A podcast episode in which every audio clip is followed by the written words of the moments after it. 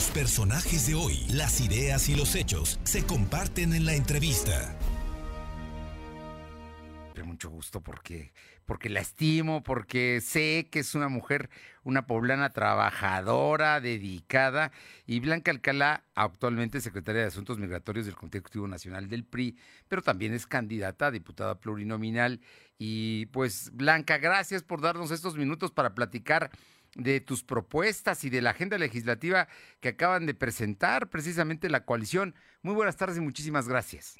Querido Fernando, encantada de poder saludarte a ti, de comunicarme siempre con tu importante auditorio y bueno, efectivamente ya en esta recta final de la campaña que tendrá que llevarnos a votar a las y los mexicanos el 6 de junio y con un tema de la mayor importancia, como tú lo señalabas, esta firma del acuerdo legislativo que desde el lunes se presentó por parte de los dirigentes nacionales y que hoy incluso también en nuestro estado, en Puebla, los candidatos a diputados federales eh, de la ciudad de Puebla han suscrito en el compromiso que tenemos hacia adelante con las y los mexicanos.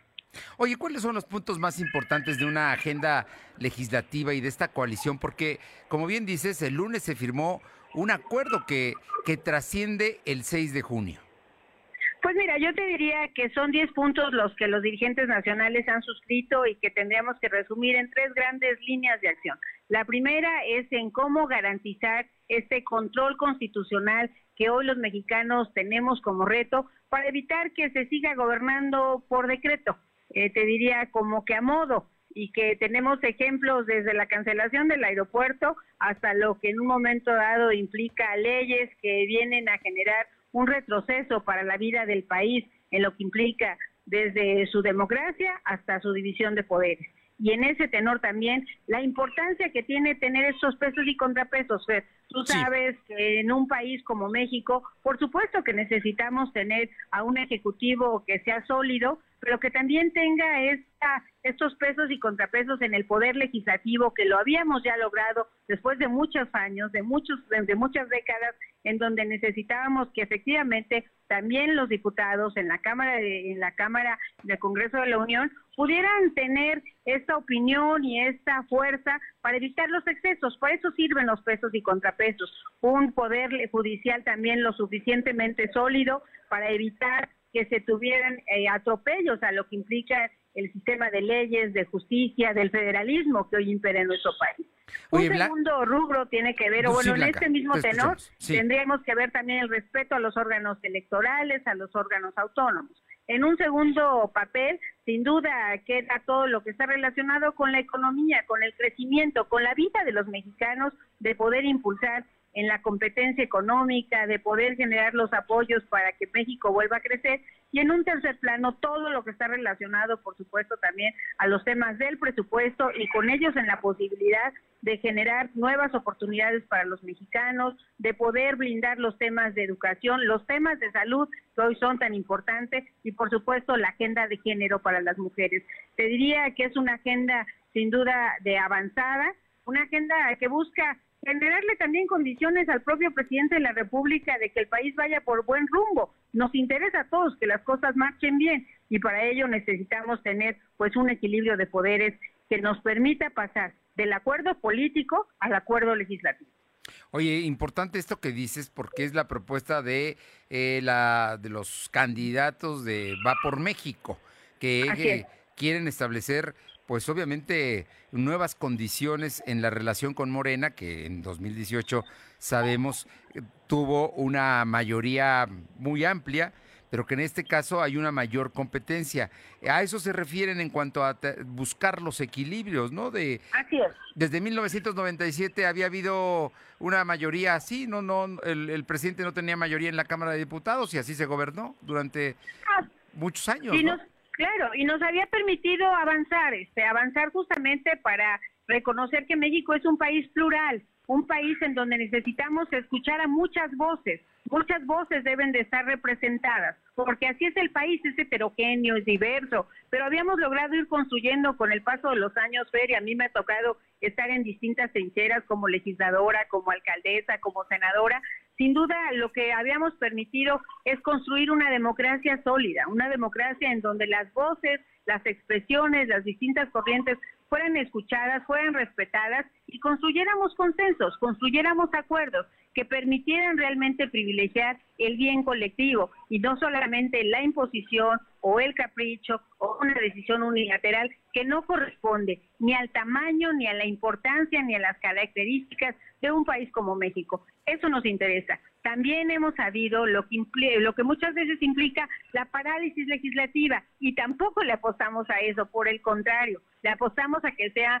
la próxima Cámara de Diputados un Congreso dinámico, un Congreso que posibilite acuerdos, que es lo que estamos haciendo hoy en esta gran alianza, que si tú me lo hubieras preguntado en el pasado, te diría que hubiera resultado casi impensable, pero que hoy estamos haciendo a un lado diferencias, estamos poniendo en el centro del debate aquellas cosas que son prioritarias para el país, como es el crecimiento, como es la seguridad, como es recuperar lo que implica la dinámica de la ley de ingresos y sobre todo del presupuesto de ingresos en la discusión para asignación de partidas y a partir de ahí poder entonces hacer viable el proyecto de un México que sea próspero, de un México que por supuesto sea incluyente y de un México que hacia adelante pueda también competir y recuperar eh, su protagonismo incluso en el tema eh, a, nivel mundial. Yo te quiero preguntar dos cosas, Blanca Alcalá, porque yo sé que traes agenda como siempre muy cargada, pero creo que es muy importante el tema de una facultad que tiene la Cámara de Diputados, que es el presupuesto. Así es. En ese sentido, ¿Cuáles son los criterios que ustedes plantean para un presupuesto que sin duda es la plataforma, la base del desarrollo económico o de la parálisis? Mira, primero te diría que vamos a llegar a volver a poner orden en el presupuesto. ¿Y a qué me refiero con orden en el presupuesto, Fer? De entrada, le diría a todos los que nos escuchan que de ninguna manera estamos pensando en cancelación de programas sociales. Todos aquellos que valgan la pena y que el actual gobierno esté eh, llevando a cabo, van a permanecer.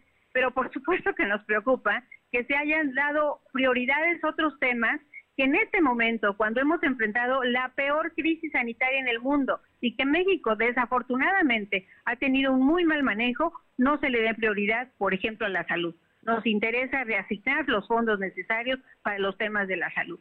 Nos interesa, por supuesto, tener claridad qué está pasando con los temas de educación. Y no solamente es el tema de los maestros sino sobre todo la infraestructura tecnológica, porque esta pandemia también nos ha dado lecciones de que si no estamos preparados, si los chicos no tienen posibilidad de tener el acceso a las tecnologías y eso involucra infraestructura, pues definitivamente estamos dejándolos en el rezago educativo que no les va a permitir salir adelante y competir y además insertarse en lo que hoy implica y exige la globalidad.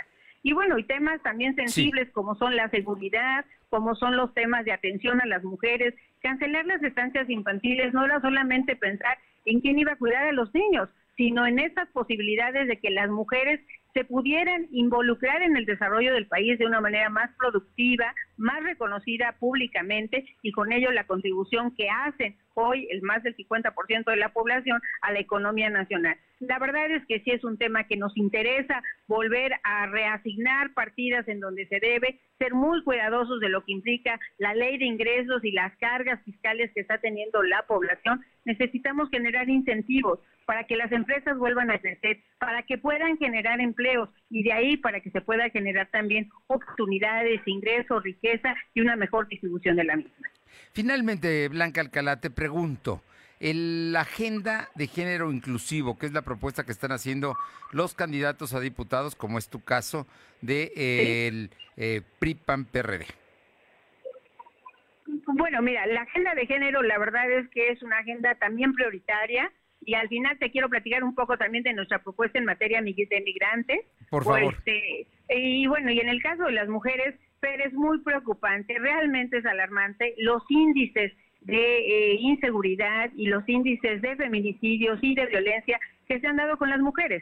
Índices que por, por supuesto se han recrudecido en esta pandemia. Y en contraste, ¿qué es lo que observamos? que primero vemos que incluso en ocasión de la conmemoración del Día de la Mujer, la mayor señal que mandó el presidente fue blindar Palacio Nacional, en lugar de pensar cómo blindamos la vida de las mujeres. Hoy prácticamente todos los programas de atención a las mujeres para erradicación de la violencia, para generar su empoderamiento y con ello su autonomía económica han desaparecido. Y creo que necesitamos poner realmente ahí en el centro de la discusión lo que implica las mujeres como parte de su prioridad. Y en ese mismo tenor, fíjate, es, es paradójico, está el tema de la población migrante, de nuestros connacionales. Con frecuencia escuchamos que son invocados como los héroes nacionales, como los que han sostenido parte de la economía de este país. Y sin embargo, hemos visto cómo se ha ido desmantelando los programas de atención para ellos. El 3 por 1 está en ceros, el Fondo de Atención a Migrantes está en cero, el apoyo a los consulados sin duda se ha reducido en esta mal planteada política de austeridad que al final lo que ha puesto en peligro es la operación de muchas de las instituciones, que es parte de lo que por décadas curiosamente, tanto el PRI como el PAN fuimos partidos que impulsamos en relación con nuestro país instituciones sólidas, instituciones que más allá de quien gobernara, sin duda estuvieran a la altura de dar respuesta a las necesidades de los mexicanos. Y esto es parte de lo que nos estamos planteando, como bien lo dices, el volver a tener esta, facultad en los hechos del Poder Legislativo de la Cámara de Diputados en el presupuesto, que hoy, bueno, de repente hasta nos enteramos que parecería como en las épocas de décadas pasadas, en donde como priista nosotros mismos criticábamos cuando no se tenía un papel dinámico de discusión, de deliberación en la Cámara, y hoy hasta les prohíben que cambien una sola coma. Esto que había quedado ya muy, muy, muy en el pasado, Fed, hoy necesitamos que efectivamente vuelva a dejar la posibilidad de esta discusión, de esta intervención y sobre todo de esta reasignación de recursos en el presupuesto que son importantes para temas definitivamente prioritarios para la vida de México. Pues Blanca Alcalá, qué gusto saludarte. Actualmente eres secretaria de Asuntos Migratorios del Comité Ejecutivo Nacional del PRI. Me estás en la lista para ser candidata, para ser, eres candidata a diputada plurinominal, tienes una larga carrera, fuiste diputada local, diputada federal, senadora de la República, presidenta municipal conoces del tema y pues estaremos muy atentos porque sí es muy importante en el futuro lo que sucede en la Cámara de Diputados. Sin duda, sin duda. Pues eh, agradecerte esta oportunidad. Hoy estoy de gira por aquí, por la Sierra Norte, en Zacatlán. Terminaré la noche de hoy hasta Jicotepec. Y bueno, invitar a todos las y los poblanos a que el próximo domingo salgan a votar. Por supuesto, yo estoy en la lista nacional del PRI, necesitaré que voten por eh, mis compañeras y compañeros que van en la alianza, pero en el caso concreto por la sigla del PRI, en la medida en que el PRI tenga más votos, mis posibilidades de poder participar y de tener la oportunidad de estar ahí en la discusión, en la aprobación, en la deliberación y sobre todo en enarbolar las causas de los poblanos, pues será para mí sin duda una enorme responsabilidad que asumiré con orgullo, pero además con compromiso. Blanca Alcalá, como siempre, un gusto saludarte. Un fuerte abrazo. Gracias, Fer. Un abrazo por ti, para ti, por favor, y un saludo a toda tu audiencia. Hasta luego. Gracias.